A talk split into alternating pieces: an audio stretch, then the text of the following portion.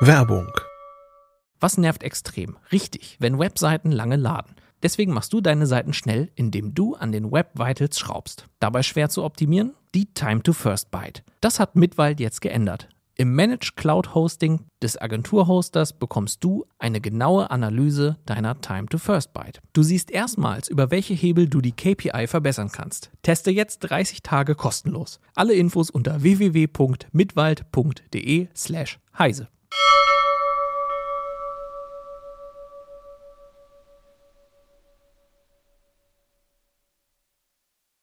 Gleich bei CT Uplink reden wir über die Privatsphäre von Windows 10, wie schwer es ist, wenn man ein Projekt bei Kickstarter wirklich umsetzen will. Und wir reden über VR-Brillen aus Pappe. Bis gleich.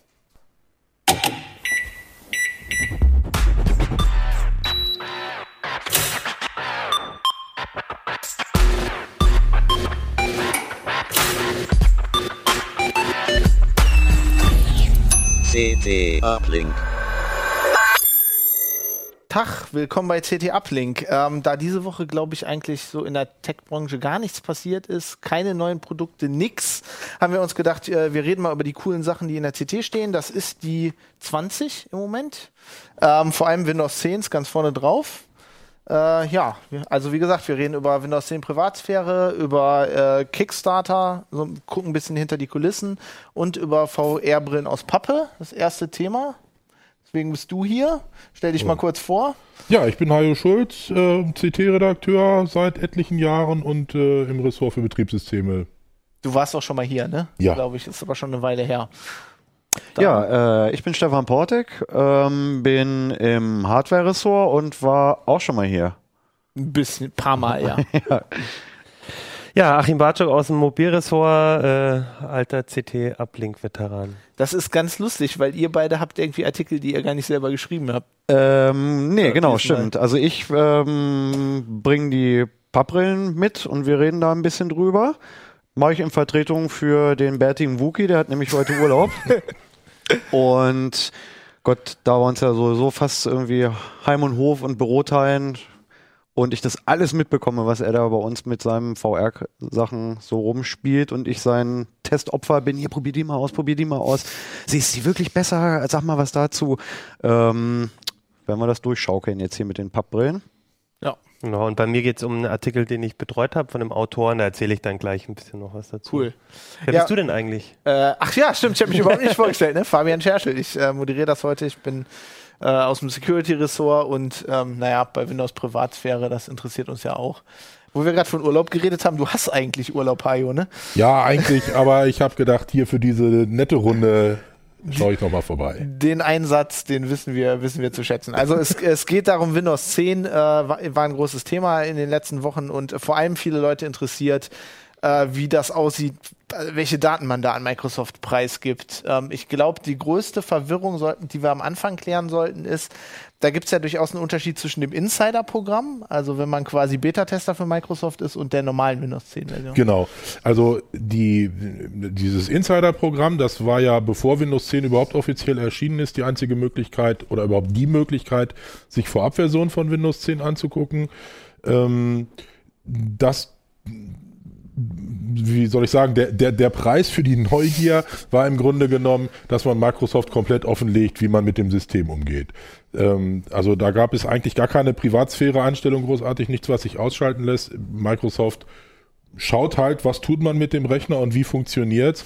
Das ist ja letztendlich auch die, die Absicht hinter diesem Insider-Programm. Einmal natürlich den Kunden zu zeigen, das stellen wir uns vor, aber vor allen Dingen auch für Microsoft die Chance zu gucken, wie läuft das auf diesen komischen, vergurkten alten Rechnern mit, wer weiß was für Grafikkarten und Scannern und Zeug da draußen.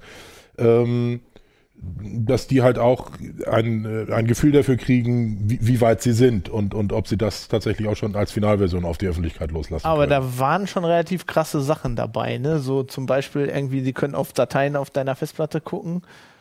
Das war, glaube ich, dabei, ja. ja ähm, oder ist, ist nach wie vor. Es gibt also schon wieder einen Windows 10 Insider für die nächste Version, also wo, wo man jetzt schon sozusagen das nächste Update kriegt. Ähm, ja, also ist zum Ausprobieren okay, aber um tatsächlich damit zu arbeiten, seine geheimen Dokumente zu bearbeiten, sein Online-Banking und sowas damit zu machen, ist vielleicht eher nicht zu empfehlen. Okay. Ähm, aber wenn ich jetzt sage, okay, ich will Windows 10 haben, letzte Sendung, wo ich glaube hier war, die habe ich glaube ich moderiert, da haben wir über Windows 10 geredet, da war mir überhaupt nicht klar, warum will man das überhaupt haben. Ich habe seitdem einen guten Grund erfahren, äh, DirectX 12. Also wenn man, wenn man spielt und die, die coolsten Spiele haben will, dann wird das wahrscheinlich interessant. Also nehmen wir mal an, ich äh, installiere mir jetzt Windows 10 die ganz normale Version, die ich so, so kriege mit meinem Rechner oder die ich aus dem Handel habe, ähm, oder als Update. Oder als Update, genau, äh, wo man ja ein bisschen mit genervt wird. ähm, worauf muss ich denn da noch achten?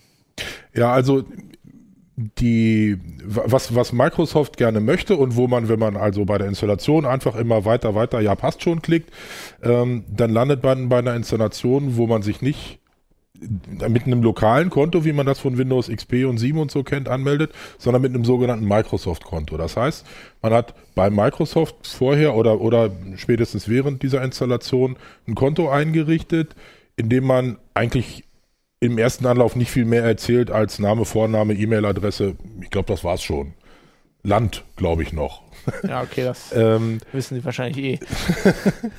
und ähm, die, was das bewirkt, ist, dass, dass die meisten Einstellungen, die man in Windows vornimmt, also alles, was man so im Explorer ähm, ähm, einstellt, an Ansichtsoptionen ähm, und verschiedene Kennwörter, die Historie der, der Microsoftschen Browser und all diese Dinge werden synchronisiert in Microsofts Cloud mit der Absicht, dass wenn ich mich auf dem nächsten Rechner oder auf meinem Windows Phone mit dem gleichen Konto anmelde, dass die Einstellungen einfach wieder da sind. Das heißt, es findet da eine Synchronisation zwischen verschiedenen Rechnern, die mir gehören oder die ich benutze, statt.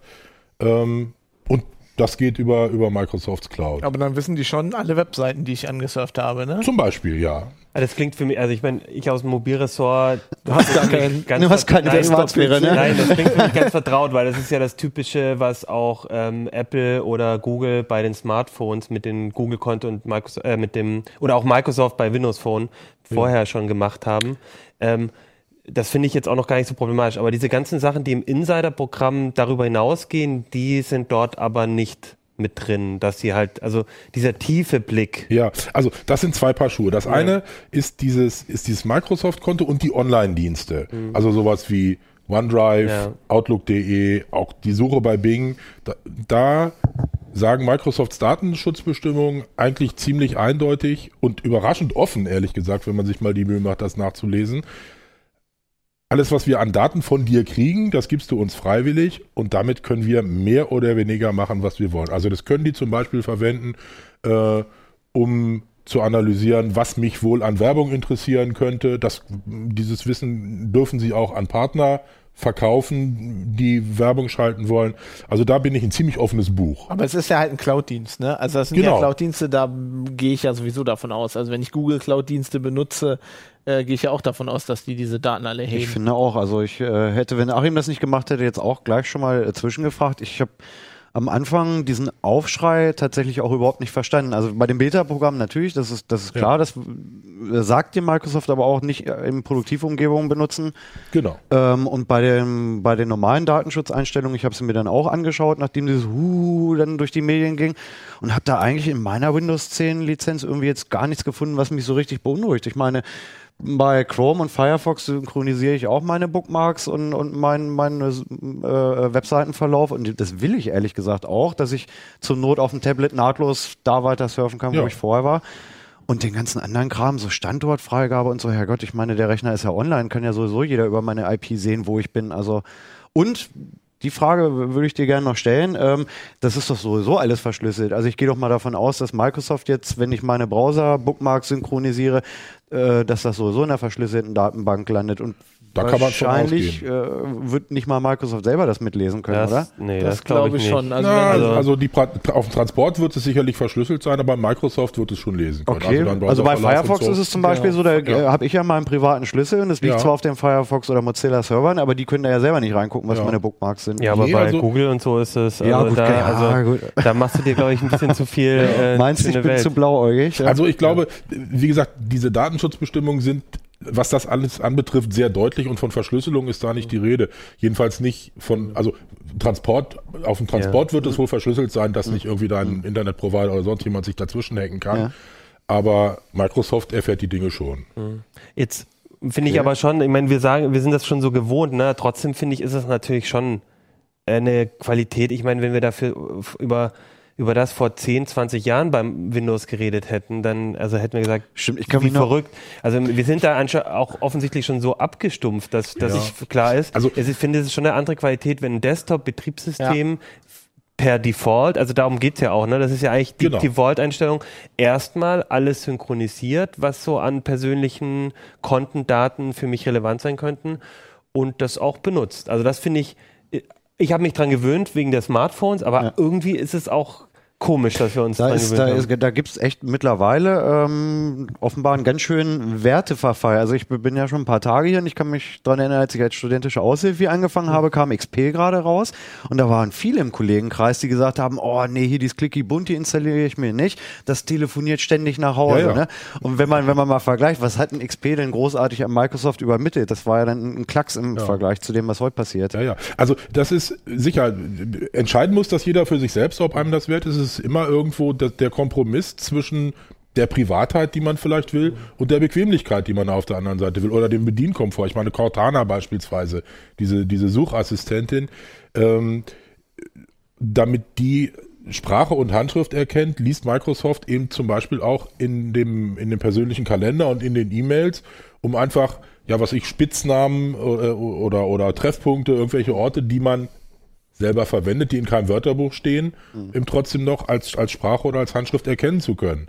Ähm, Ich glaube, ein großer Unterschied ist, ich meine, Googles Dienste machen das ja auch. Also ähm, Google liest ja auch dein, wenn du Gmail benutzt, äh, Genau. für Google Now deine E-Mails, um dir sagen zu können, du kriegst einen Flug morgen.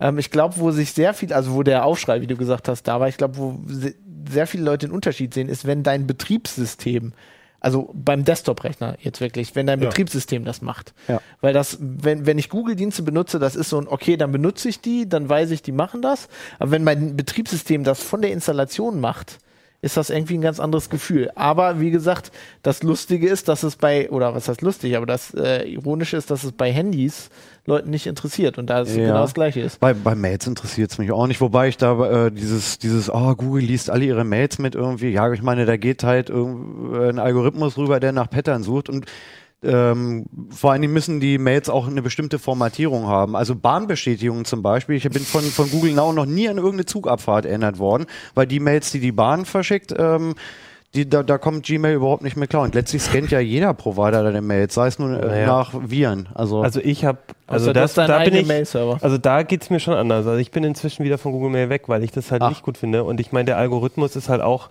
ich meine, momentan wird halt nach Werbung und sonst was gescannt, aber ich meine trotzdem äh, lesen die automatisiert alle deine Mails und suchen da vielleicht noch nach ähm, Du Donald Trump äh, nach oder irgendwelchen so. Buzzwords oder sonst was. Also ich bin, ich mache das inzwischen über einen, einen eigenen Server. Ich meine, da kann natürlich auch dann die Polizei drauf und sonst was, aber Da haben also wir das finde ich schon übrigens hart. auch noch einen äh, Zweittitel zu, zu äh, wenn Ja. man sich Mails bei seiner eigenen Adresse Genau. und in Eigenregie machen. Ja. Was, was mich noch interessieren würde, ist, ähm, also zum einen, man kann das aber auch sehr stark einschränken. Also man muss so ein Windows, äh, so ein Microsoft-Konto nicht benutzen. Genau. Das muss man aber dann bewusst beim, beim Einrichten. Genau, man muss machen? beim Einrichten ähm, dann halt Okay. klicken, dass man ohne Microsoft-Konto mit einem lokalen Konto sich anmelden äh, möchte.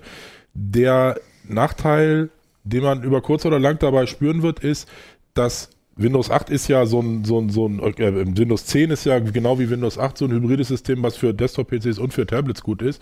Und diese ganzen Apps, oder überhaupt, um sich eine App installieren und runterladen zu können, braucht man ein Microsoft-Konto.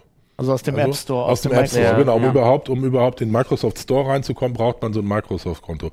Ähm, da muss man ein bisschen aufpassen, wenn man konsequent sagt, okay, das mit diesem Store ist für mich okay, aber mein Betriebssystem möchte ich gerne, möchte ich nicht mit diesem Microsoft-Konto verknüpfen. Ähm, dann, dann kann man auch das tun. Man wird also, wenn man sich lokal angemeldet hat und zum ersten Mal in den Store geht, wird man darauf hingewiesen, hey, du brauchst ein Microsoft-Konto.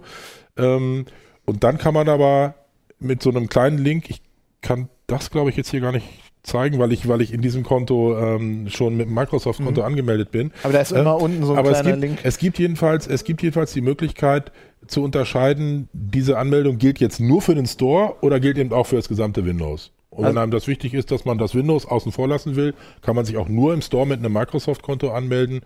ähm, um halt Apps runterzuladen und, und sein Windows ansonsten unsynchronisiert lassen. Und eine letzte Frage, die noch, und zwar, weil wir jetzt gesagt haben, diese Insider-Preview, die ist sehr ähm, datenhungrig. Kann ich denn, wenn ich da jetzt einmal drin war, dann aber trotzdem einfach irgendwann auf die normale Standard-Windows-Version wechseln oder bin ich da dann, oder muss ich dann komplett neu installieren?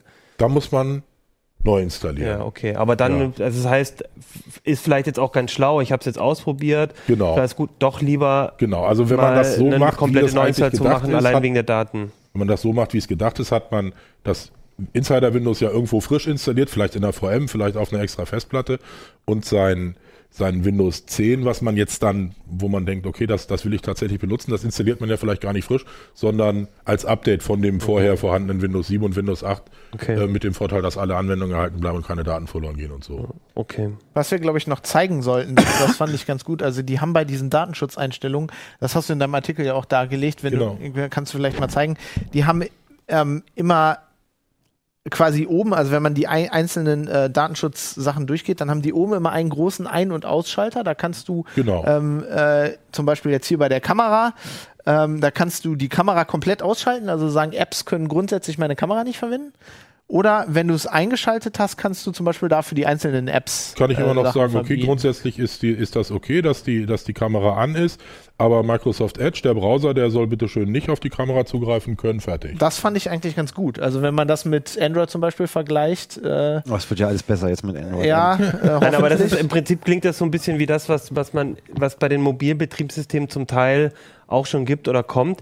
Da muss man ja bei der Installation von den Apps eigentlich Ja. abnicken, dass die dies und jenes äh, tun wollen oder dürfen. Genau, aber zum Beispiel bei Apple, bei iOS ist es so, da kann ich dann auch im Nachhinein bestimmte Rechte auch im Nachhinein entziehen. Das ist auch der bessere Weg. Ja, ja, ja, klar. genau. So, Also will ich man, fand- so, wie, so will man es ja eigentlich Ich auch. fand das sehr gut. Also ich finde, eigentlich hat Microsoft darüber nachgedacht. Also selbst Ja. als, als Linux-Nutzer, der eigentlich Microsoft nicht so mag, muss ich das anerkennen. Also ich, ich finde auch klar, also da, über, dass das defaultmäßig alles an und alles auf und alles offen ist, da kann man sicherlich drüber diskutieren. Aber ich finde auch diese, diese Seite Datenschutz, die es hier gibt, ähm, und, und auch die Datenschutzbestimmungen, die im, im Netz veröffentlicht sind, die machen diese ganze Geschichte eigentlich sehr, sehr transparent. Ja, man muss sich drum kümmern, man wird nicht mit der Nase drauf gestupst. So. Aber wer sich drum kümmert und wem das wichtig ist, der findet eine ganze Menge Einstellungen, ähm, und findet eben auch die Hinweise im Netz, was, was dahinter steckt. Ich vermute allerdings, diese Einstellungen werden wahrscheinlich nur möglich sein für ähm, jetzt neue Apps aus dem App Store. Also wenn ich da irgendwie eine, was ich mein, Richtig. genau, also wenn Also ich jetzt irgendwie Photoshop als nur ganz normal irgendwie installiert habe mit den normalen Desktop-Apps, die Genau. werden da nicht mit drin eingebunden sein, weil die eben anders. Ne? Genau. Das heißt, ja. Ja, also, aber grundsätzlich finde ich eigentlich, man sieht, dass sie drüber nachgedacht haben. Ich glaube, die haben sich halt ein sehr großes PR-Eigentor geschossen mit dem, mit dem Insider-Programm. Also, deswegen wollte ich das am Anfang auch nochmal Ja. so rausdividieren, weil ich das Gefühl habe, aus den Zuschriften, die wir auch gekriegt haben, dass viele Leute das nicht auseinanderhalten können. Man liest auch sehr viele Artikel, wo dann irgendwie steht, ja, Windows 10 kann immer auf deine Festplatte Ja, zugreifen. Ich, Nee, also bei die Festplatte, äh, was wir, was wir jetzt noch nicht ähm, äh, erwähnt haben, ist das Stichwort Telemetrie. Ich Ja. finde, da sollten wir ähm, auch noch kurz drüber reden, weil das auch sehr gern verwechselt wird. Das, was wir bislang geredet haben, sind ja, ist das Microsoft-Konto und sind die Online-Dienste.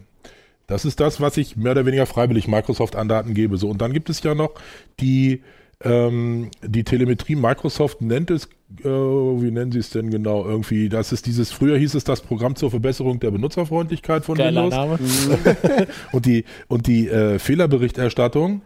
Ähm, und das gibt es, das gibt es in, Jetzt heißt es Bob.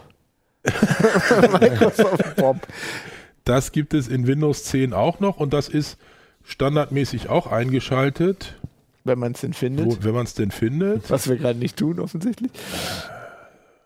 Also das sind Telemetrie sind Daten, die Microsoft erheben will, um Genau. äh, zu erkennen, was läuft falsch, zum Beispiel auf, auf Rechnern. Also was, warum stürzen Programme ab? Äh, hat irgendein Treiber, macht der grundsätzlich Probleme, sowas in der Art. ne? Genau. Ähm, und das ähm, Finden wir immer noch nicht. oder noch nicht. Ich bin jetzt gerade. ja, es ist halt der Vorführeffekt. Ähm, Aber das, auch das kann man dann offensichtlich im Auch- Nachhinein genau, dann auch das kann man, das kann man in drei Stufen kann man das kann man das einstellen, dass die die also ich sage mal Otto Normalverbraucher die, die Verbraucheraus die, die Ausgaben, die für normale Verbraucher gedacht sind von Windows. Da kann man das in drei Stufen einstellen. Die, die Enterprise-Edition, die im ähm, in Unternehmen eingesetzt werden. Da gibt es noch eine vierte Stufe, die das Ding sozusagen ganz dicht macht. Aber das ist für einen Privatmann wirklich nicht sinnvoll, weil in dem Augenblick, wo man das auf diese Stufe stellen würde, redet Microsoft noch nicht mal mehr mit dem Windows Update. Also redet Windows Update nicht mehr mit den Microsoft Servern. So. Das ist also wirklich nur geeignet in Umgebungen, wo ein eigener Update Server oder, oder System Control Center äh, unterwegs ist, wo halt sich die Firma oder irgendein Administrator, Administrator darum kümmert, dass Updates eingespielt die, werden. So wie hier. Genau. Aber die Telemetrie ist ja eingestellt per Default, ne? Also genau, die ist voll, die ist voll eingeschaltet. Da gibt's halt das, das, die, die sozusagen eine Minimaleinstellung, dann eine mittlere Einstellung, die in etwa dieser Fehlerberichterstattung ähm, entspricht, die man unter Windows 7 und 8 kennt. Und dann eine ganz offene Einstellung. Und ähm, gut, also eine, eine ganz offene Einstellung, bei der Microsoft letztendlich sich sogar einen Weg offen hält, in besonderen Ausnahmefällen, wenn sie einen Fehler nicht anders finden können, sich auf die Maschine eines Benutzers einzuloggen, um da Diagnosewerkzeuge laufen zu lassen und auch mal auf die Festplatte zu gucken. Also ja, das, das äh, stelle ich ab. Ja. Sofort. Das ist, ähm, das ist standardmäßig eingeschaltet. Uiuiui. Microsoft sagt selber, das passiert wirklich nur in ganz ähm, also sehr großen Ausnahmefällen und es gibt dann auch bei denen intern einen Prozess, ähm, also da, da, das muss mehrere Stufen durchlaufen, dass man überhaupt sagt, okay, für diesen Fehler benutzen wir das jetzt. Sei es drum, die Infrastruktur dafür ist da. Und wenn die NSA kommt und sagt, oh, wir haben da einen ganz großen Fehler auf ungefähr okay. 5000 Rechnern, könnt ihr euch den mal angucken? Die, die, NSA würde ich da vielleicht mal außen vor lassen, aber was ich, was ich ganz, ganz wichtig finde, ähm, und ich denke mal, da wird man Microsoft das auch einfach glauben müssen. Die sagen, alle Daten, die im Rahmen dieser Telemetrie erhoben werden, sind für die Vermarktung und für die Wiedererkennung und für die Werbeidentifizierung tabu.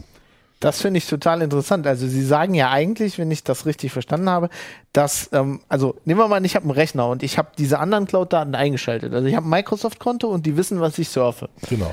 Ähm, und dann erheben die auf meinem Rechner auch Telemetriedaten. Mhm. Wenn ich das richtig verstehe, sagen sie, sie können diese beiden Datensätze nicht verbinden. Genau. Sie, sie behaupten, sie trennen das. Es gibt also automatische Prozesse. Äh, mal abgesehen davon, dass das auch unterschiedliche Mechanismen im Betriebssystem sind, die das erfassen.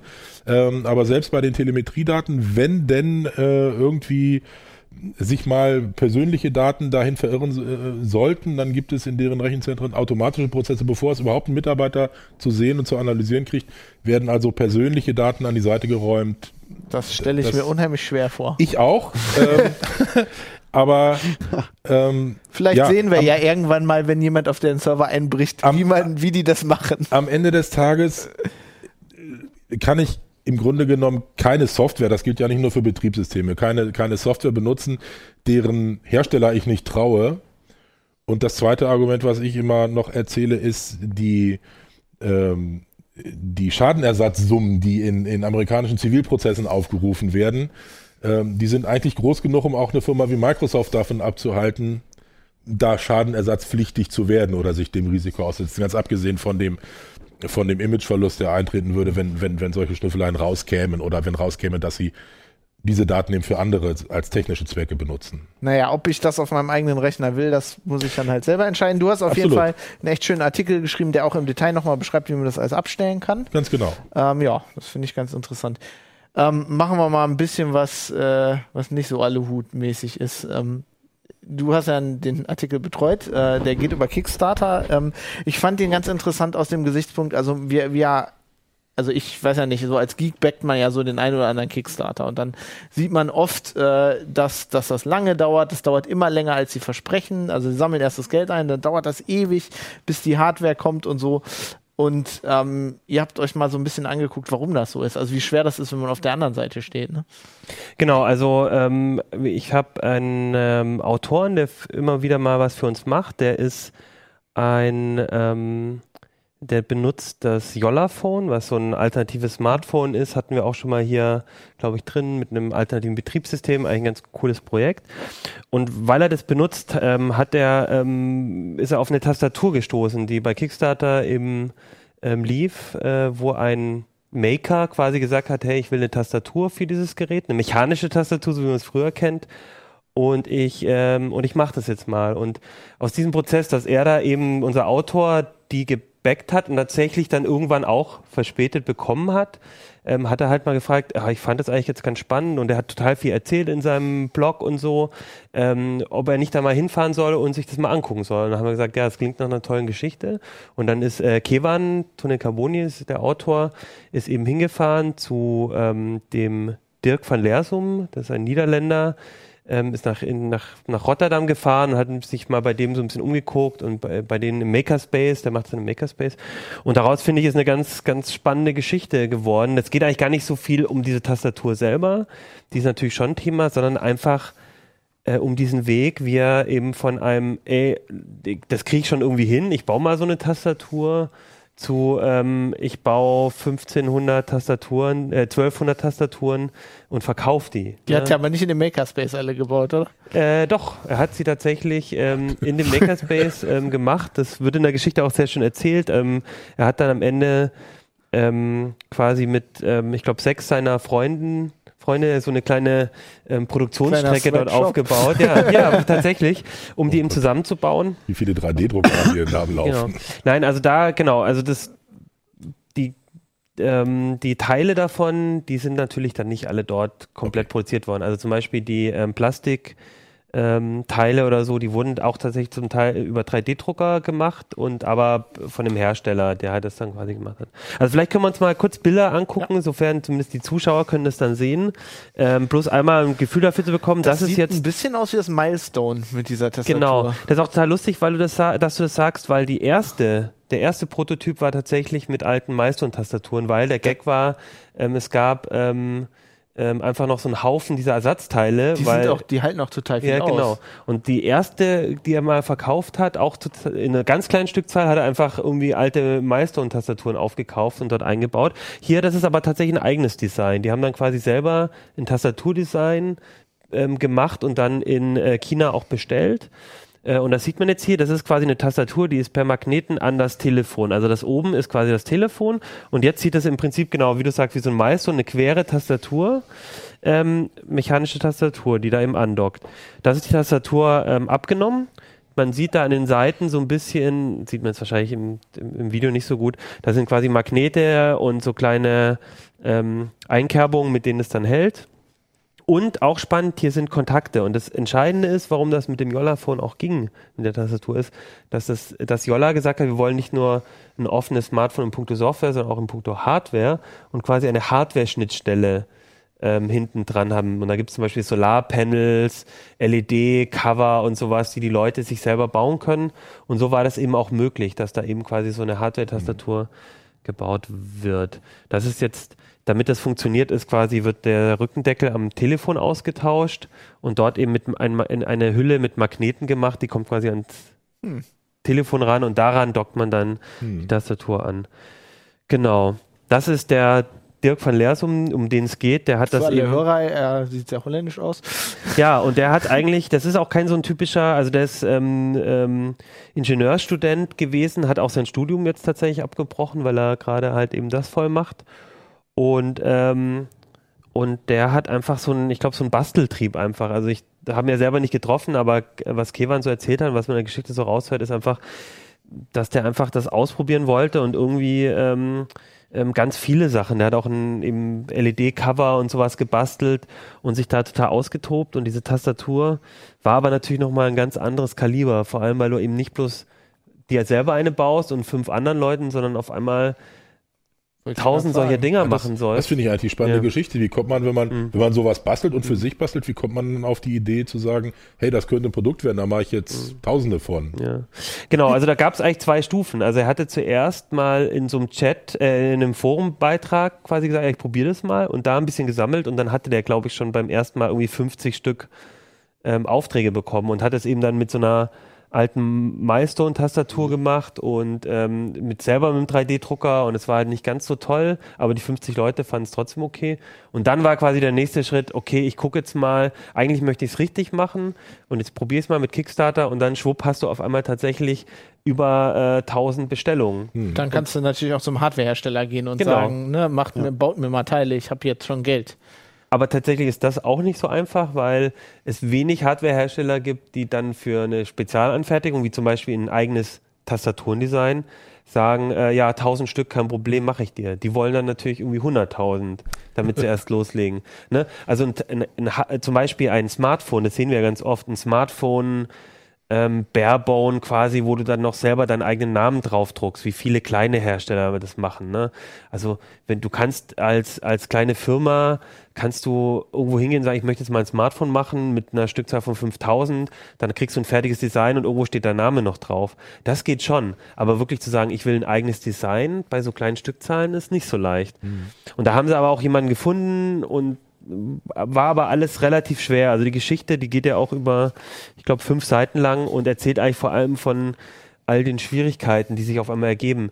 Es hört sich zwischendurch an wie ein Albtraum. Also ich meine, ich stelle mir das auch so vor. Ich meine, Ja. du bist total, du machst einen Kickstarter, du freust dich total, dass, dass das jetzt gefundet wurde und Ja, äh, die Idee denkst, kommt scheinbar an. Du hast Geld Ja. und ich, Ja. der Moment, wo du dir dann überlegst, Mist, jetzt muss ich 5000 von diesen Dingern machen, das hört Ja, sich schon sehr Naja, aber an. ich denke, man wird ja vorher drüber nachdenken. Man muss ja auch im Grunde schon mal eine Idee haben, was das wohl kosten könnte, wenn ich, wenn ich anfange, Ja, ne? damit ich weiß, ich- wie hoch ich das Ziel setze bei Kickstarter. Aber ich glaube, das ist schon ein Grund, warum, also wir, wir hatten ja auch in der Redaktion mal so ein bisschen rumgefragt nach Kickstarter äh, oder auch Indiegogo oder welche Plattformen es noch gibt, ähm, was ihr da, was, was die Leute so da mal gekickstartert haben und wie das so ge- äh, ergangen ist. Und ich hör, fast von jedem hört man auch irgendwie, ja, ach, hör mir auf, 50 Euro in Sand gesetzt für irgendeinen Stecker oder so.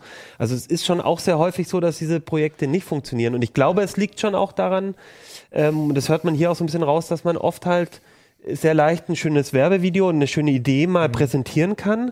Und dadurch, dass auch so ein bisschen Hype um diese ähm, Crowdfunding-Plattform ist, kann man sehr schnell auf einmal 100.000 äh, Dollar Startkapital bekommen für eine gute Idee. Und da ist aber noch nicht gesagt, dass derjenige dann wirklich alles durchdacht hat. Und auch hier, man kriegt hier ein gutes Gefühl bei der Geschichte, dass der sich schon sehr Ja, genau überlegt hatte, wie das alles funktionieren soll. Und trotzdem ist dann später im Prozess, sind ganz viele Sachen einfach ich glaube, das schief ist, gelaufen, mit denen du dann doch nicht rechnen konntest. das ist auch, glaube ich, einfach die Menge. Also ich habe einen sehr guten Schnitt bei Kickstarter. Alles, was ich bis jetzt gebackt habe, habe ich auch gekriegt, was eigentlich ziemlich krass ist. Ähm, aber ich hatte auch einen, das war ein Stift. Also da hat jemand so, so einen Stift, den du in die Tasche stecken kannst, sehr klein, mit Kugelschreibermine und so designt. Das war ein super Design. Und der hat dann halt sehr, also das hat sich verzögert und so. Und der hat sehr viele Blogposts geschrieben, die sehr auch sehr gut waren und erklärt, was die Probleme waren. Und das stellte sich einfach nur raus. Er hatte ein super Design. Das hat in den Stückzahlen, wo der das als Prototyp gemacht hat, super funktioniert. Aber in dem Moment, wo er nach China gegangen ist und gesagt hat, ich will irgendwie 800.000 von den Teilen haben, hat er halt nur Probleme. Also der erste Hersteller hat es überhaupt nicht hingekriegt. Der zweite, dann hat er die gekriegt, dann, dann war die Qualität schlecht und die fielen auseinander. Also das, und das war nur irgendwie aus Aluminium quasi ein Gehäuse für einen Stift. Konnte der noch irgendwas anderes oder war es wirklich nur ein Kugelschreiber? Das war einfach nur ein sehr cooler Kugelschreiber. Also ich bin, da- also der war, der war. Weil hätte ich jetzt gedacht, so schwer ist es Ja, wahrscheinlich nicht, einen Kugelschreiber sich, ne? zu bauen. Denkt man sich. Ja. Das hat- habe ich auch gedacht. Und dann, ich fand das sehr interessant. Also ich glaube, der es ist kein, kein Einzelfall. Also Nee, und ich, und äh, genau, man kriegt halt, es gibt sehr viele, viele Problemmöglichkeiten, sag ich mal. Und das kriegt man auch mit. Das geht von der Kommunikation mit den Herstellern in China. Ich meine, wenn du eine tausender Stückzahl hast, kannst du nicht nach China fahren oder ist es schon sehr teuer, nach China zu fahren und dir das mal anzugucken. Das heißt, du kriegst halt irgendwas zugeschickt irgendwann und musst dann halt hoffen, dass es auch so wie geplant dann ist. Und- Oder Zoll. Jetzt- Jetzt hören wir es gerade, ähm, habe ich gerade, haben wir gerade eine Meldung geschrieben über Yolla selber, also dieser Hersteller von diesem Smartphone, die machen jetzt gerade auch ein Tablet. Und die hatten wohl irgend, irgendwas, äh, Mini-Sache falsch deklariert, dann sind alle ihre Geräte wieder nach China zurückgeschickt worden und so. Und sowas kann dir halt bei so einem Kickstarter-Projekt total auch Das ist passieren. schwierig, weil du dich dann nicht darauf verlassen kannst. Da sind wir selber ja auch gebrannte Kinder. Wir haben ja irgendwann mal so eine, so eine rot-grün 3D-Brille äh, dem Heft beigelegt. Für Und 3D gucken. Genau, ähm, und wir hatten uns da auch von den von diesen Folien, die da in der Brille drin kleben, die, die farbigen Folien, das muss natürlich dann auch wirklich farblich exakt auf dieses offizielle ähm, Rot-Grün 3D ähm, Rot und Grün auch passen, sonst hast du halt keinen 3D-Effekt, sondern siehst halt nur noch bunten Farbmatch. Und wir hatten, wir haben auch Referenzexemplare dann bekommen. Und es hieß, so werden die fertigen Brillen dann auch hinterher sein. und bei der Hälfte der Auflage haben wir der Brillen draufgeklebt, die ähm, nicht oder nur schlecht foto, äh, funktioniert haben und mussten dann auch ganz viele Brillen austauschen, Höhenaufwand. Und das ist natürlich dann auch ein Problem, wenn du dich nicht mal darauf verlassen kannst, dass das fertige Produkt so ist wie das Sample, was sie dir geschickt haben. Wäre ich, wär ich dann Hört sich nervös. spaßig an. Ja. Zum Schluss aber, also ich glaube, man muss die Geschichte lesen. Also es ist ganz schwer, die zu erzählen, weil das ist einfach, das ist einfach eine, eine interessante Reportage geworden, auch sehr schön geschrieben. Und ähm, das kann ich echt nur jedem ans Herz lesen, weil es wirklich diese ganzen kleinen Probleme erzählt. Das Wichtige ist aber am Ende, finde ich, dass es geschafft hat. Ich- und das ist eben etwas, was dann manche dieser Hardware-Projekte dann doch nicht schaffen. Aber wir, ähm, also Kevan hat den Besuch zu dem Zeitpunkt, wo er gerade noch die letzten ähm, fertig machen musste und äh, auch schon mit dem Kopf längst, längst beim nächsten Projekt war natürlich, irgendwie ein Skateboard, das er Also jetzt bastelt. es, es, es Aber hat er hat's nicht geschafft. davon abgebracht. Genau, noch, aber er hat es geschafft, Cool. war sehr anstrengend und ähm, aber insgesamt, ähm, also fand ich total faszinierend, mal diesen Blick hinter die Kulissen da zu bekommen, weil man als Kickstarter Unterstützer oft eher dann so ist, ja, wann kommt denn endlich jetzt dieses doofe Teil? Es ist ein Stecker oder es ist ein Ja. Kugelschreiber. Das kann doch jetzt nicht so schwer sein. ja. Doch kann es, ja. Ja. Naja, wenn, okay, wenn dann äh, aus Metall zu schwer ist, bauen wir uns das Zeug halt aus Pappe, oder? Ja, und selbst dann kann es schief gehen, wie wir gemerkt haben. Ihr Ähm, habt, äh, Stefan, also eigentlich Keno, aber äh, du vertrittst ihn hier würdig. Äh, ihr habt euch äh, Papp VR-Brillen angeguckt, ne? Genau, genau. Getestet. Ähm, auch vor, vor einem relativ sinnvollen Hintergrund. Ähm, die ganzen fertigen Lösungen gibt's entweder alle noch nicht zu kaufen oder sie sind halt wirklich extrem teuer. Und dieses PubVR ist nun nachweislich echt ein unheimlich guter Einstieg. Das ist, als Google das letztes Jahr auf der I.O. vorgestellt hat, ja eingeschlagen wie eine Bombe. Ähm, aber es hat natürlich im Vergleich zu kommerziellen Lösungen so ein paar Nachteile und die hat Google jetzt versucht ähm, zu eliminieren mit der, dem Cardboard 2.0. Da sind ein paar sinnvolle Neuerungen drin. Das Problem ist, dass Google selber das Cardboard gar nicht vertreibt, sondern die stellen halt nur die, die Pläne Open Source ins Netz und dann kann jeder Hersteller ähm, die nehmen und kann sagen, okay, ich baue das jetzt mal selber. Und, ähm, Wie schwer kann das sein? Das wie schwer, wie schwer kann das sein? ähm, und äh, doch, kann ganz schön schwer sein. Ähm, oft, weil man dann halt sparen möchte oder weil man irgendwas anderes ähm, vielleicht einbringen möchte, weil man glaubt, dass es besser ist und funktioniert dann ganz oft nicht. Also Google schreibt zum Beispiel vor, dass da eigentlich hochwertige Linsen drin sein sollen, die halt auf beiden Seiten gewölbt sind und halt möglichst verzerrungsfreies, also äh, bikonvexe Linsen, ein schön verzerrungsfreies Bild liefern und das sparen sich viele Hersteller. Die sind halt auf einer Seite flach und nur auf der anderen Seite angeschliffen und dann hast du gerade zu den Rändern hin ganz oft schon, schon auch Bildverzerrung oder Unschärfen. Das ist so der eine Punkt. Und was Google verbessern wollte, sie wollten größere Linsen da reinbauen. Damit man halt ein etwas breiteres Sehfeld hat, weil bei den ersten Cardboards ist schon so, als wenn du durch so ein, so ein Fernglas guckst. Also das ist schon einen starken Tunneleffekt. Und gesteuert wurde das beim Cardboard am Anfang ja mit so einem Magnetring hier an der Seite. Und das hat kaum irgendein App-Hersteller in seinen Apps letztlich umgesetzt. Und dann hast du halt immer die Brille auf dem Kopf gehabt, das Handy steckte drin. Und dann, ja, wie geht's jetzt weiter? Und dann hast du es irgendwie aufgefummelt und hast versucht, ohne dass das Handy rausfällt, irgendwie, oder du.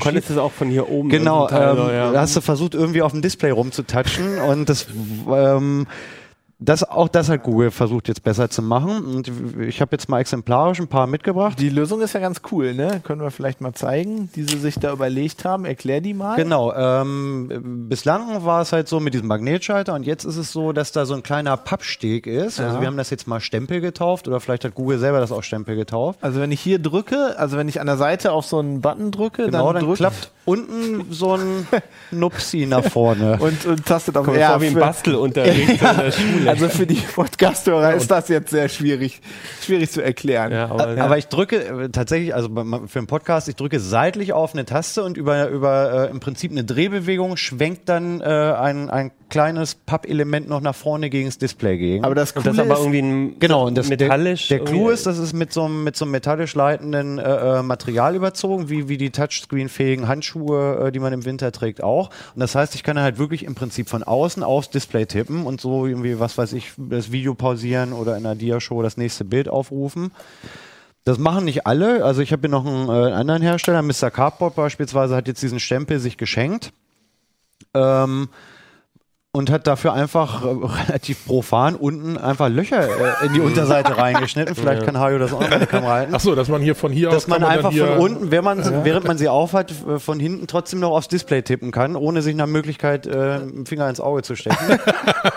Genau, da Aber das funktioniert gar nicht so schlecht. Also ich bin Ja. tatsächlich ähm, ähm, dann zu Hause hingegangen, habe bei meinem Carport dann unten auch einfach ein Loch eingeschnitten mit Ja, der ich wollte Küchenschere. gerade sagen. Ähm, Das ist ein Hack. Also ist ein, super, genug, es ist ein so super Hack, ja. Und ne, das waren halt alles so Gründe, dass wir äh, gesagt haben, wir testen die jetzt auf jeden Fall mal und äh, mit unterschiedlichen Ergebnissen. Also wenn du mir die hier nochmal geben darfst, also das billigste Modell, was wir hatten, das war halt ein Cardboard-Klon, den wir für, was hat es gekostet, 5,50 Euro in China bestellt haben. Und das war schon, ähm, ja, ich will jetzt nicht sagen der erste Reihenfall, aber bei denen war es zum Beispiel so, die haben gar nicht die kleinen, die großen Linsen genommen, sondern sind bei den kleinen geblieben. Und ja, da ist dann halt auch Essig mit größerem Sichtfeld. Und ähm, dann hat man noch einen anderen Hersteller, der hat sich nicht an die neuen Außenabmessungen gehalten. Eigentlich soll das neue Carport mit den größeren Linsen jetzt auch mit Phablets funktionieren. Also vorher war hier so bei 5 Zoll, wie wir das haben, war Schluss. Wenn du ein Nexus 6 oder, oder irgendein anderes großes Telefon reinpacken wolltest, das hat eigentlich nie funktioniert. Das soll jetzt mit den größeren Cardboards und, und Linsen gehen, aber die haben, wie gesagt, halt einfach bei den kleinen Linsen festgehalten. Kann man machen, aber dann taugt halt auch nichts. Ne? Ja, ist dann halt scheiße, ja. Ähm, das hier, ähm, was Hajo eben schon in die Kamera gehalten hat, die weichen auch ein bisschen von den Bauplänen ab, aber an der Stelle halt sinnvoll. Also hier ist zum Das Beispiel Mr. Cardboard. das genau das äh, Mr. Carport, das hat zum Beispiel auch nach unten Scheuklappen, anders als die anderen. Ähm, hat den Vorteil, wenn man es jetzt auf der Nase trägt, es kommt von unten viel weniger Fremdlicht rein. Das ist ähm, tatsächlich äh, eine nette Idee. Und sie haben innen drin, kann man vielleicht auch noch mal zeigen, so einen Schaumstoffbezug, dass wenn man sie auf der Nase hat, also die anderen Cardboards sehen halt nach einer Woche aus wie ein versiffter Pizzakarton. Ne? Also, äh, Ja, vor allem, du hast vor halt- allem äh, tut's auch äh, auf, Und auf es der. Nase weh, wenn du Es- irgendwie, es drückt, also wenn, du, wenn du zumindest so beim- fünf Minuten oder Ja. so, wenn du große, einen großen Zinken hast, wie wir mal, beide aus Rüben-Nasenhausen. Dann, Ähm, äh, genau. das ist der Nasenfaktor, von dem wir vorher Genau, ja, genau. Und ähm, das ist tatsächlich ein bisschen bequem und ähm, zumindest sieht man dann halt das Stirnfett nicht so doll, was man, was man da auf die Pappe schmiert. Ähm, ein Problem, den, äh, da wollte ich noch drauf raus, was alle Carports haben, du musst im Prinzip so ein bisschen das Normdurchschnittsgesicht haben. Und wenn man jetzt in unserer Runde schon Hajo hat einen etwas breiteren Kopf, ich habe einen sehr schmalen. Und deswegen sind diese Papplösungen eh nie so richtig optimal, weil wenn die Linsen zu weit auseinander oder zu eng zusammenstehen für für deine Kopfform, dann ähm, hast du halt manchmal Doppelbilder oder oder ähm, keinen wirklichen 3D-Effekt und da Also nichts für mich mit meinem Kantenschädel. Würde ich nicht sagen. Also ich, ich habe eher das Gefühl, dass mein Kopf zu schmal ist für viele Cardboards. ähm, da hat sich ähm, hier das äh, Unofficial Cardboard, die haben sich eigentlich eine nette Idee einfallen lassen. Ähm, ich weiß nicht, ob müsstest du auch noch mal in die Kamera halten. Die haben die großen Linsen drin und die sind in so Schiebe. Ähm, Also man kann an der Seite an so einer Lasche genau, in ziehen. so, Ah in, so, ja. in so Schieber eingelassen und wenn man an der Lasche zieht, dann kann man die Linsen hin und her schieben und so den Augenabstand noch verändern. Ähm, die Idee ist im Prinzip super. Bei dem Produkt, was wir nun jetzt äh, dummerweise bekommen haben, war es so, dass es im, im Transport offensichtlich sehr gelitten hat. Ich bin jetzt erstaunt, dass es gehalten hat, während du es benutzt hast. Also hier war es so, dass ähm, dass als es bei uns ankam, die erste Linse schon rausgefallen war und, und ja, das ist halt Pappe. Wenn es dann einmal so ein bisschen äh, ähm, ja, äh, zerknickt oder, oder aufgesplissen ist, dann hält die auch nicht mehr. Also äh, Keno hat arge Mühe gehabt, dieses Gerät dann halt überhaupt zu testen, weil jedes Mal, wenn du es aufgesetzt oder auch nur schief angeguckt hast, macht es Plock innen drin und die Linse ist rausgefallen. Das kann jetzt natürlich ein trauriger Einzelfall gewesen sein, aber es ist natürlich, wenn du knapp 25 Euro dafür bezahlt hast, schon ärgerlich. Da musst du dann so, da gibt es auch so Masse für, die so. Ja, also ich meine, wenn das jetzt wenn es jetzt mein Cardboard gewesen wäre ähm, und ich da so, so viel Geld für ein Stück Pappe ausgegeben hätte, bin ich mir sicher, mit ein bisschen äh, Sekundenkleber oder so kriegt man das wieder gelöst. Also den, den, die Ansatz und die Idee, dass man den Linsenabstand verschieben kann, äh, den finde ich, finde ich ziemlich, ziemlich super und ziemlich genial.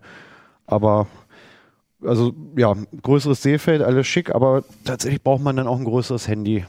Hm. Das ist so ein bisschen der Nachteil. Also bei, bei den großen Linsen muss, muss die auch wirklich, wirklich direkt vorm Auge sein, ansonsten geht's, geht schief mit dem 3D. Naja, die Handys werden ja größer. Das, Meins ist noch nicht größer geworden. Ich fürchte, ich muss mir ein neues kaufen. Ich, ich äh, als du Pizzakarton sagtest, hatte ich so eine Idee. Ich frage mich, wann die erste Pizzafirma da auf ihren Kartons so Linsen mit ausliefert und dann was, wo du ausschneiden kannst und dir eine Karte Es gab es nicht eine sogar mit dem Pizzakarton-Stil? Ja, es gab einen Pizzakarton-Stil. Also wirklich aus dem Pizzakarton weiß ich nicht. Wenn, also, ja, wobei noch fettiger wird sie dann halt nicht, aber schon vorgefettet. sie riecht nicht so lecker wahrscheinlich. Was ich an dem Artikel spannend fand und auch generell an dem Thema und was, glaube ich, vielen nicht bewusst war, und mir war es nämlich auch nicht bewusst ist, ähm, als ich mir online mal so einen Cardboard-Klon geholt habe, dann dachte ich, dann ist die ähm, Voraussetzung oder die, die, die, das ist ziemlich genau das, was, also die sind alle ziemlich gleich, weil es ja so ein Standardding Haben ist. wir auch gedacht, ja. Aber genau das ist eben nicht der Fall. Das heißt, du kriegst eigentlich erst, wenn du das Ding gekauft hast und dann nach Hause dann hast und ausprobierst, zum ersten Mal dein Handy reinlegst, erst dann weißt du wirklich, ob dein Handy mit dem Ding wirklich so die opt optimale Kombi ist. Also ich habe inzwischen drei verschiedene Ja. Cardboard-Sachen ausprobiert und jetzt tatsächlich lustigerweise die, die auf unserem ähm, Sonderheft drauf ist, mit dem äh, diese Zeiss-Brille. Die ähm, Kino hält ja immer das Heft immer jedes, jede Sendung rein, aber dieses äh, Spezialheft über, über VR, da ist eine dabei und die funktioniert bei mir total super. Aber ich habe Ja. davor eine, die war hat 20 Euro gekostet. Mhm. War irgendwie aus Plastik und alles mögliche verschieben und so. Und die hat überhaupt nicht mit meinem Handy gut zusammen Genau, also es ist wirklich eine Kombination aus den Linsen, deinem Augenabstand und deinem Handy. Ja. Und das war auch der Grund, weshalb wir den Artikel gemacht haben. Wir haben das ja im Vorfeld auch ein bisschen diskutiert und, und da äh, gab es auch kritische Stimmen, die haben gesagt, ach, so ein Ding kostet 5 Euro, was, warum testen wir denn jetzt sowas? Das kaufe ich mir und wenn es Murks ist, dann schmeiße ich es weg. Und dann haben wir gesagt, na gut, es kostet 5 Euro, wenn du es irgendwo in China bestellst und vier Wochen drauf wartest. Und äh, wenn das dann halt Schund ist, du machst das dreimal und kaufst dir dann eine 20-Euro-Lösung hier irgendwo in Europa, dann hast du einen Fuffi ausgegeben und ein Vierteljahr drauf gewartet, bis du eine vernünftige Lösung hast. Dann liest dir doch lieber einmal einen Artikel durch und bestell gleich das, ähm, die Brille, die wahrscheinlich zu deiner Größe ähm, des Handys am besten passt.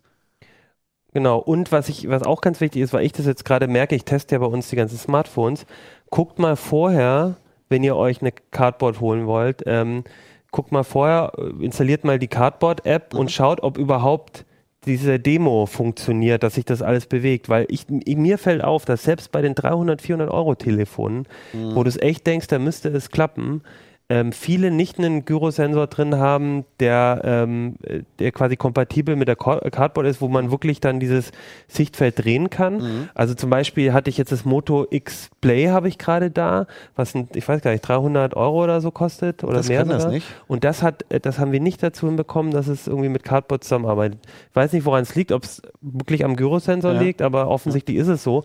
Und deswegen guckt, bevor ihr euch eine kauft, auf jeden Fall mal bei eurem Handy, installiert die offizielle Cardboard-App, guckt in die Demo rein und wenn ihr dann hin und her schiebt, dann seht ihr, ob dieses Menü sich ver verschiebt. Und wenn es nicht der Fall ist, dann ist es ziemlich sicher, dass ihr nicht ähm, äh, die Cardboard dann so benutzen Dann könnt. braucht er erstmal ein neues Handy. So Dann ungefähr. müsst ihr erstmal ein neues Du, du hast tatsächlich sogar noch was angesprochen ähm, mit dem, mit dem äh, Bewegen. Das ist ähm, laut Google, weil die Gyros in den Handys sind alle eigentlich ja nicht mit dem zu vergleichen, was halt jetzt in einer, in einer professionellen VR-Brille wie der Oculus oder, oder der ähm, Vive oder Morpheus drin ist. Das ist zum Beispiel der Grund, warum es hier diese äh, äh, Umschneidbändchen die ich eigentlich total praktisch finde, die war hier jetzt mit bei, warum Google da eigentlich gar kein Fan ist und sich dagegen ausspricht. Google möchte nicht, dass ich mir das Ding um den Kopf schnalle, weil dann könnte ich ja den Kopf schnell bewegen, ähm, wenn es halt nur an meinem Kopf festgeschnallt ist. Und dafür sind die Gyros im Handy zu langsam. Dann, dann hast du so einen Nachzieheffekt durch, durch die Latenz. Und deswegen möchte Google eigentlich, dass ich das festhalte, weil mich das so ein bisschen zwingt, dass ich den ganzen Körper drehe. Und das kriege ich so schnell nicht hin. Also das ist keine, keine Kopfbänder dran zu haben, ist laut Google sogar im Prinzip eine Qualitätssicherungsmaßnahme. Kann man sich jetzt drüber streiten, aber Ich finde, ihr sollt auf jeden Fall diesen Artikel lesen, weil er hat einen der, eine der besten Titelzeilen, die ich äh, seit langem gelesen habe. Papa Ante Portas fand ich super. Als alter Loriot-Fan. es standen zwei zur Auswahl und das ist tatsächlich, außer dass ich alle mir auch angeguckt habe, meine Eigenleistung. Äh, Keno hat mich um Rat gefragt, welche Überschrift ich besser super. finde. Und da hat er mir blind vertraut, als ich gesagt habe, die bessere. Hast, hast du gut gemacht. äh, und äh, Dafür werde ich bezahlt. Ja, also, ja, ich wollte dich mal loben. Dankeschön. Ausnahmsweise mal. Ähm, die findet ihr alle, alle diese wunderbaren Artikel findet ihr in der aktuellen CT 20, ne? die ist am Kiosk. Und dann ähm, soll ich euch noch darauf hinweisen, dass wir eine Facebook-Seite haben. Die ist super. Da postet Jom hier, unser Videoproducer, immer super interessante Sachen. Und außerdem, wenn ihr uns schreiben wollt, also uns sagen wollt, ob die Sendung gut ist oder nicht, äh, haben wir natürlich auch eine E-Mail-Adresse. Das ist uplink.ct.de. Da freuen wir uns immer auf Zuschriften und äh, wir versuchen die auch zu beherzigen, wenn es geht. Und falls ihr euch doch für äh, Sachen noch interessiert, die diese Woche passiert sind, die ja total unwichtig sind und irgendwas mit Apple zu tun haben, es gibt auch noch eine Sondersendung ähm, von Kino. Die äh, haben wir bestimmt auf, auf Die Facebook auch auf YouTube gepostet. drauf, habe ich schon gesehen. Ähm, da könnt ihr auch nochmal ähm, quasi den Live-Kommentar von Kino ähm, und ähm, Philipp Philipp Banse und Sascha Palberg. Sascha Pallenberg war auch dabei, Ja. ähm, angucken. War uns jetzt aber zu lang, um den in den normalen Feed zu tun. Die geht, glaube ich, zweieinhalb Stunden lang. Aber wenn ihr das nochmal wissen wollt, dann könnt ihr da auch nochmal nachgucken. Auf YouTube CT Uplink gucken. Das ist ein guter Suchen. Punkt, obwohl ich diese Firma eigentlich nicht erwähnen wollte heute. Aber naja. Was ich noch kurz erwähnen wollte, ist, äh, Super Mario wird 30. Also äh, am Sonntag. Also 30, wenn man das japanische Release äh, betrachtet. Also äh, alle mal am Wochenende Mario spielen. Ich weiß nicht, wie euch so geht, aber äh, ich habe meine halbe Jugend damit verbracht, vor allem auf dem Gameboy. Du wahrscheinlich auch, ne? Gut, ja. Also äh, am Wochenende Mario spielen und wir sehen uns nächste Woche wieder. Dann gibt's noch interessante andere Themen. Wir wissen aber noch nicht was. Das werdet ihr dann sehen. Ciao. Uplink.